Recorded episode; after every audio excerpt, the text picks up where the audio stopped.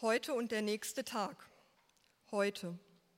Heute ist der okay aussehende Vater mittleren Alters mit seiner kleinen Tochter wieder an meinem Fenster vorbeigelaufen. Mehr habe ich eigentlich nicht zu berichten. Ich kann es aber noch ein bisschen genauer beschreiben, weil ich eh nichts anderes zu tun habe. Ich drehe mich einmal mit meinem drehbaren Schreibtischstuhl um mich selbst und denke, nichts. Öde, irgendwie öde. Dabei bin ich doch noch so jung, das habe ich aber vor fünf Jahren auch schon gedacht. Und in weiteren fünf Jahren bin ich auch nicht mehr jung. Mir gelingt es nur nicht, irgendetwas aus meinem Leben zu machen. Das gelingt mir einfach absolut nicht. Ich strenge mich so an. Ich presse Luft in den Luftballon und puste und puste und puste. Und dann, mit diesem ekelhaft kraftlosen, gescheiterten Geräusch, ist in einem Bruchteil von einer Sekunde der Luftballon wieder labbrig und leer. Dabei habe ich doch so lange gebraucht, um ihn aufzupusten. Dieser labbrige Luftballon ist wie ein totes Tier, das man zu oft zum Leben erweckt hat. Und jetzt ist es ausgelutscht und ausgelaugt und auch ausgeleiert. Ja, mein Leben ist irgendwie ausgeleiert und alles wiederholt sich auf so grässliche Art und Weise. Ständig und permanent und immer wieder. Zum Beispiel ist jedes Jahr Weihnachten, dieses Weihnachten. Einfach immer und immer wieder. Und alle vier Jahre ist Weltmeisterschaft und jedes Jahr ist Sommer und dann kommt Herbst und Kürbisse und dann wieder Weihnachten. Ich will das nicht als wäre man mit ein paar zufällig zusammengewürfelten Verrückten in einer Endlosschleife gefangen. Und irgendwer hat das sein Leben genannt. Man könnte es aber auch verrückte Endlosschleife nennen. Naja, so ganz stimmt das nun auch wieder nicht. Denn wie meine Oma schon immer zu uns Kindern sagte, alles hat ein Ende, nur die Wurst hat zwei. Ich finde den Satz blöd. Und ich habe ihn mir nur gemerkt, weil er mir als Kind so oft gesagt wurde. Auch das wollte ich nicht. Aber irgendwie kann man auch nichts dagegen argumentieren. Im Wurstsatz steckt schon Wahrheit. Dann versuche ich, diesen großen Luftballon noch einmal aufzupusten. Vielleicht platzt er dann und zerfetzt.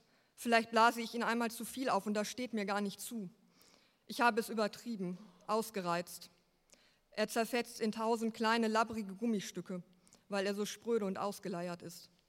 Dann verbringe ich den Rest meines Lebens damit, daran zu denken, wie schön der Ballon war, als er prall gewesen und geflogen ist. Er ist mal geschwebt und wird nie mehr schweben.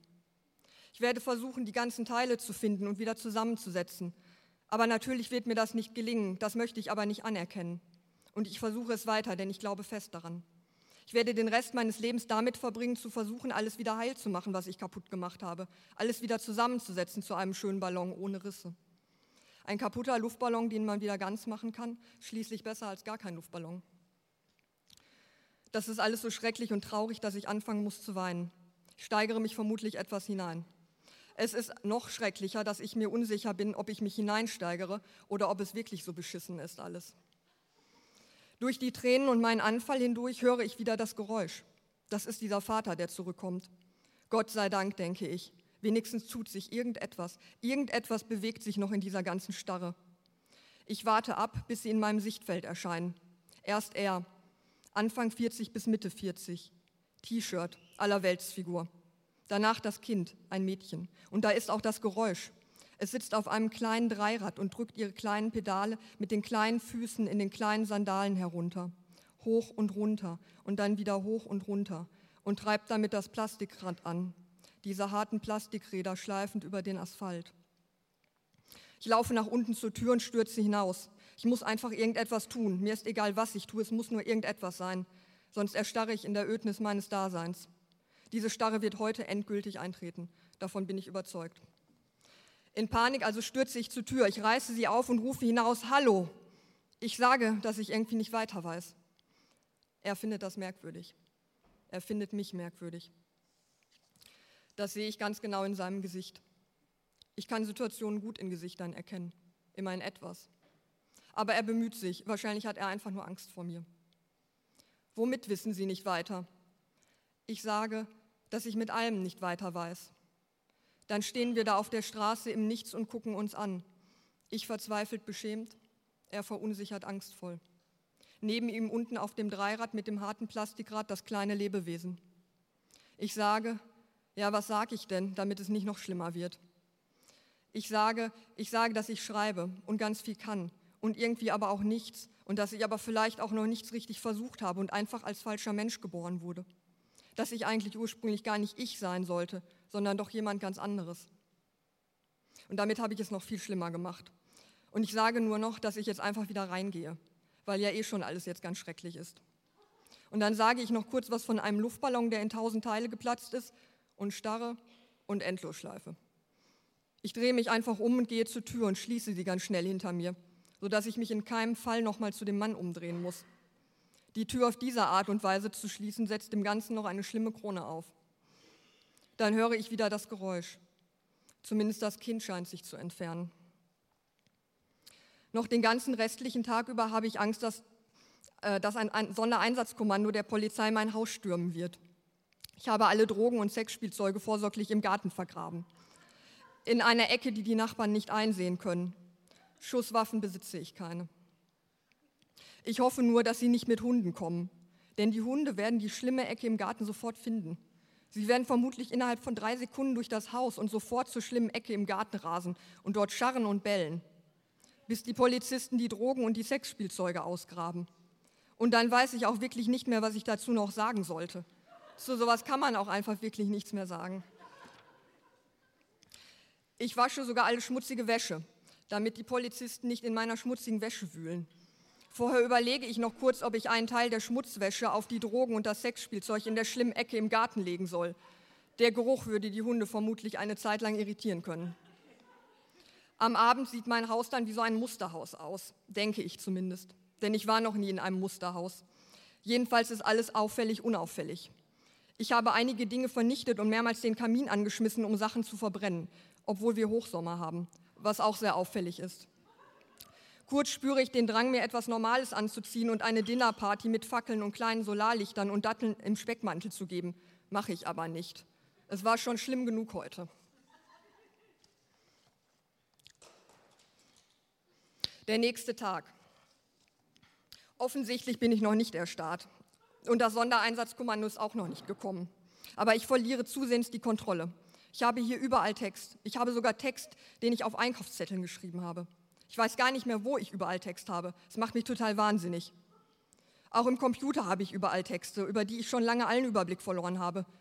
Diese ganze Textsituation spiegelt alles total brutal wider. Es gibt nicht nur diesen Luftballon zerfetzt in tausend Teile, es gibt auch die schlimme Textsituation. Ich schreibe im Wahn.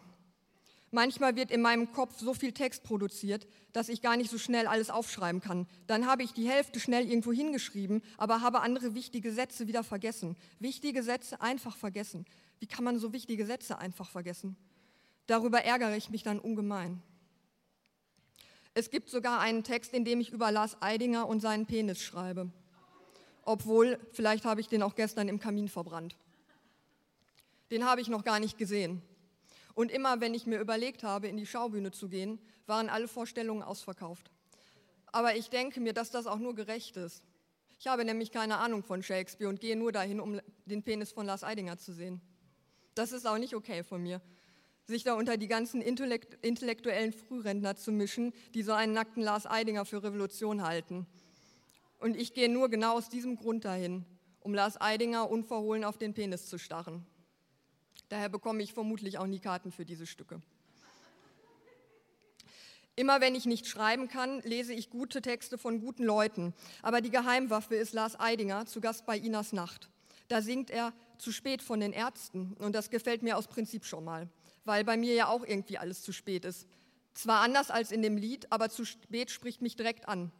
Jedenfalls singt er dieses Lied und vorher setzt er sich noch so eine schlimme rosa Brille auf, die ich für eine kitschige Plastikbrille vom letzten Karneval gehalten habe, die aber wohl ganz verrückt teuer gewesen ist und ihn deshalb jetzt auch ganz verrückt aussehen lässt. Er sieht aus wie ein tanzender Maulwurf. Die haben ja auch immer so unpassende Brillen auf in den Comics, im Konfettiregen, bei dem nichts zusammenpasst. Und obwohl irgendwie alles überhaupt nicht zusammenpasst, ist das ein perfekter Moment. Und das macht mich jedes Mal wieder froh weil bei mir passt auch alles nicht zusammen. Aber wenn der das hinbekommt, dass daraus ein perfekter Moment wird, vielleicht wird bei mir aus diesen ganzen nicht passenden Teilen auch irgendwann mal ein perfekter Moment. Ich schreibe sogar beim Fahrradfahren. Einmal musste ich mehrmals absteigen und im Regen Text ins Handy tippen. Genau, da habe ich nämlich auch noch ganz viel Text im Handy. Und dann bin ich wieder gefahren und dann musste ich wieder absteigen und noch mehr Text ins Handy tippen. Das hörte gar nicht mehr auf. Dadurch hat es ewig gedauert, bis ich mit meinem Fahrrad angekommen bin und ich war viel zu spät. Und dann musste ich mir noch irgendeinen Blödsinn als Erklärung ausdenken. Irgendetwas, das es mehr erklärt als, entschuldige bitte, ich musste leider zehnmal vom Fahrrad steigen und verrückten Text in mein Handy tippen. Und alle anderen Leute mit Fahrrädern sind viel schneller gefahren, weil es angefangen hat zu regnen. Das macht ja auch Sinn. Ja, aber ich habe angehalten und habe im Regen ins Handy getippt, zehnmal. Und weil es ein ganz altes Handy ist, ist das irgendwann ausgegangen. Bei Nässe geht es sowieso viel schneller aus.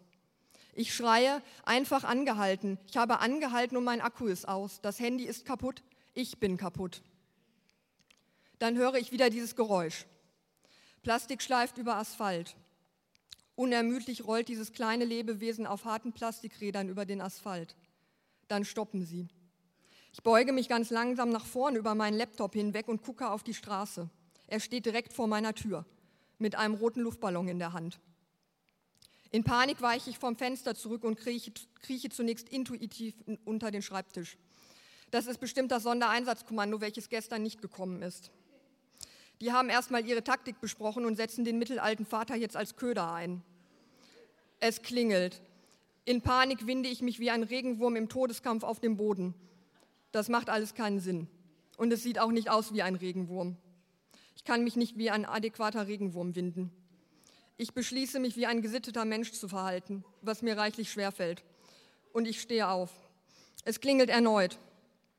Dann ruft er auch noch, bitte machen Sie auf, ich weiß doch, dass Sie da sind. Bevor das Sondereinsatzkommando meine Tür eintritt, mache ich sie lieber selber auf. Vielleicht generell eine gute Idee im Leben. Ich notiere mir noch schnell, Tür lieber rechtzeitig selber aufmachen, bevor sie von anderen eingetreten wird. Hallo, sage ich. Genauso wenig wie ich mich wie ein adäquater Regenwurm verhalten kann, kann ich mich wie ein gesitteter Mensch verhalten. Ich bin weder ein Regenwurm noch ein gesitteter Mensch. Was wollen Sie? Er streckt mir den Luftballon entgegen. Das ist bestimmt das Zeichen für die Cops. Zugriff, schreit es in meinem Kopf. Ich fühle den erneuten Impuls, mich wie ein Regenwurm auf dem Boden zu winden. Das Kind guckt mich von unten hinauf an, ich gucke zurück. Er sagt, Sie sagten gestern, Ihr Luftballon sei kaputt. Dann fasst er sich langsam in die Haare und fängt an daran zu ziehen. Seine Kopfhaut löst sich ab und alles rutscht nach rechts runter. Mit einem Ruck zieht er daran. Tada, ich bin Lars Eidinger. Er macht eine ausladende Bewegung.